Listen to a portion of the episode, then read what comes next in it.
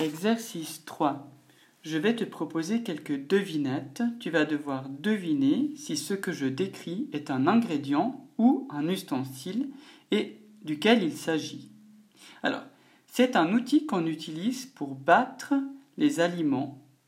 On peut faire par exemple monter les blancs d'œufs en neige.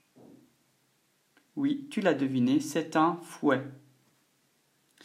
C'est quelque chose qui sort du robinet. Tu peux l'utiliser pour boire quand tu as très soif. Qu'est-ce que c'est? Bravo, tu l'as deviné, c'est de l'eau. On utilise cet outil pour battre les œufs en neige, mais de manière électrique. Tu as besoin cette fois d'une prise pour faire fonctionner cet appareil. De quoi s'agit-il? Tu l'as deviné, un mixeur tu utilises cet ingrédient pour rendre tes plats plus salés. Pas plus sucrés, plus salés. Qu'est-ce que c'est? Tu l'as deviné, du sel. Cette fois, je vais te décrire quelque chose qui provient d'un animal, un animal qui fait me. Et oui, c'est la vache. Et la vache, elle fait du lait. Bravo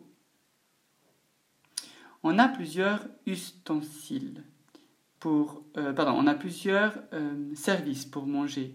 Il y a des fourchettes pour piquer, des couteaux pour couper, et pour boire la soupe, tu as besoin d'une d'une cuillère. Il y a les grandes cuillères à soupe, et puis il y a aussi les toutes petites cuillères à café. Effectivement, la cuillère que tu utilises pour manger les yogourts, par exemple.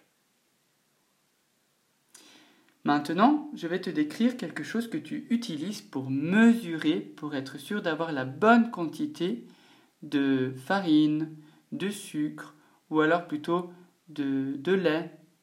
Qu'est-ce que c'est? Oui, tu l'as bien deviné, c'est un doseur. Et enfin, je vais te faire deviner quelque chose, un ingrédient cette fois, qui provient de la poule. Chaque matin, elle en pond un. Qu'est-ce que c'est? Un œuf, exactement. Et quand il y en a plusieurs, ça devient des œufs.